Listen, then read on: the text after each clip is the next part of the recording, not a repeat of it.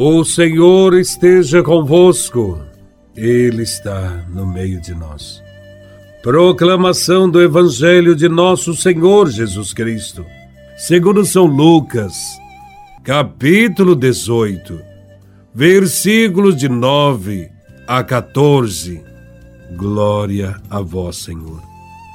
Naquele tempo, Jesus contou esta parábola para alguns que confiavam na sua própria justiça e desprezavam os outros.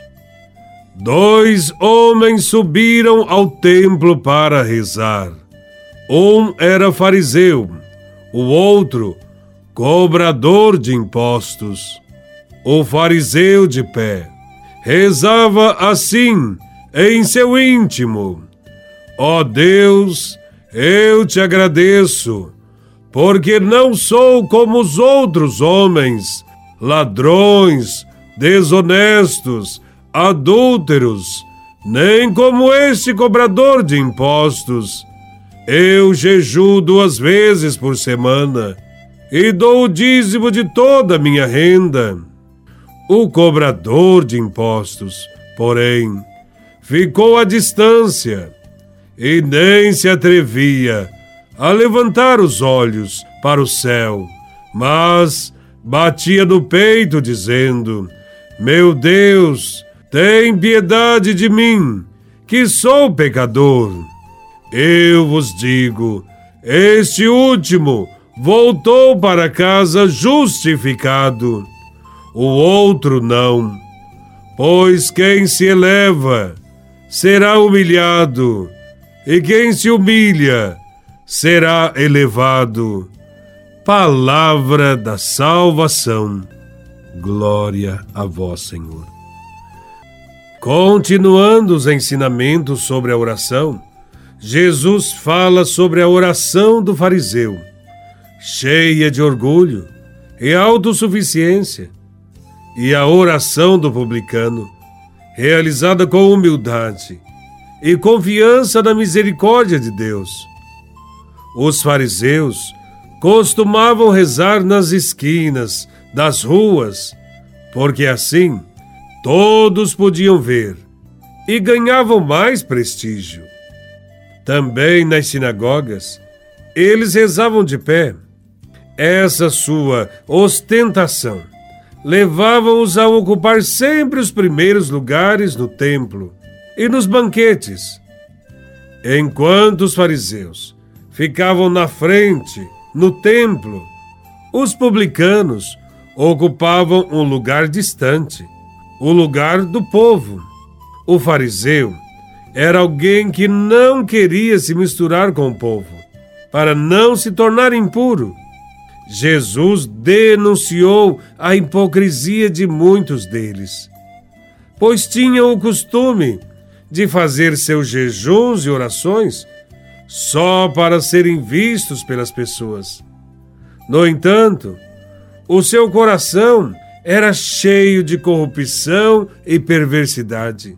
Jesus os chamava de sepulcros caiados.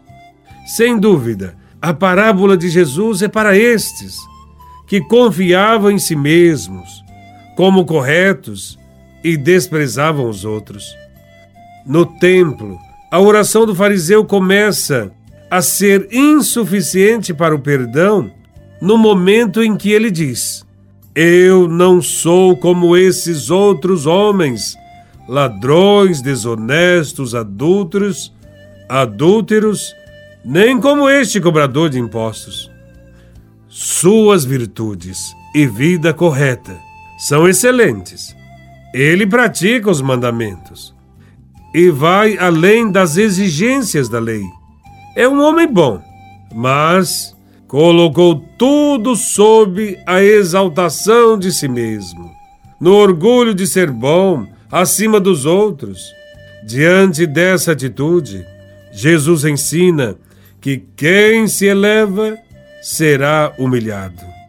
Também nós devemos modificar nossa maneira de julgar nossos semelhantes.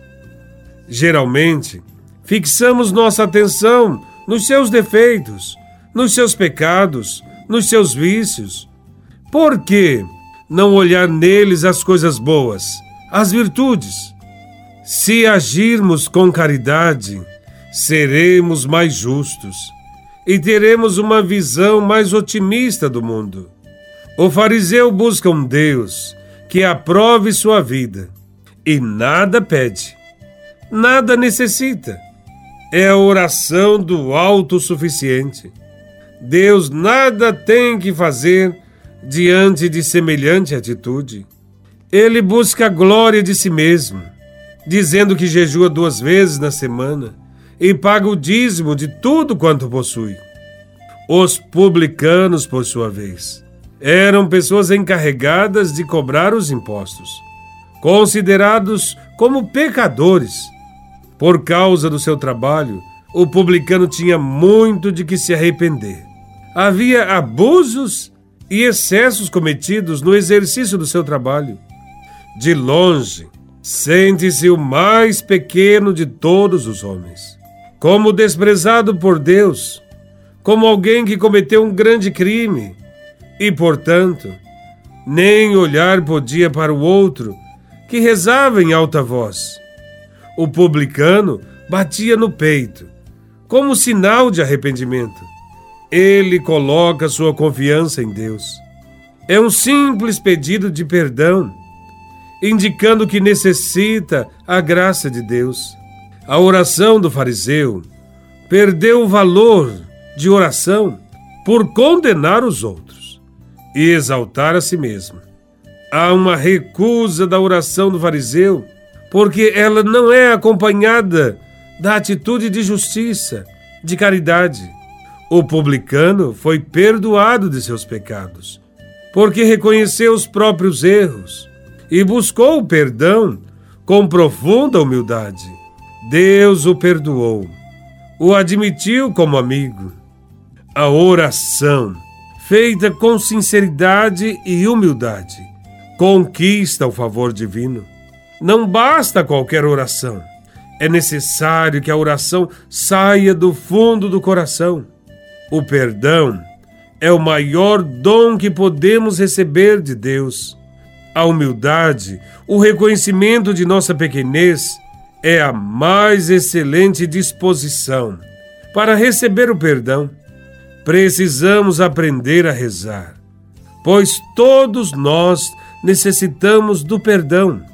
A nossa oração só tem valor e é acolhida por Deus quando parte de um coração humilde e justo e é solidária com todos os empobrecidos. Que Deus nos ajude a rezar com humildade e nos reconhecermos como pecadores que precisam de conversão. Que a nossa oração nos aproxime sempre mais dos outros. Louvado seja nosso Senhor Jesus Cristo, para sempre seja louvado.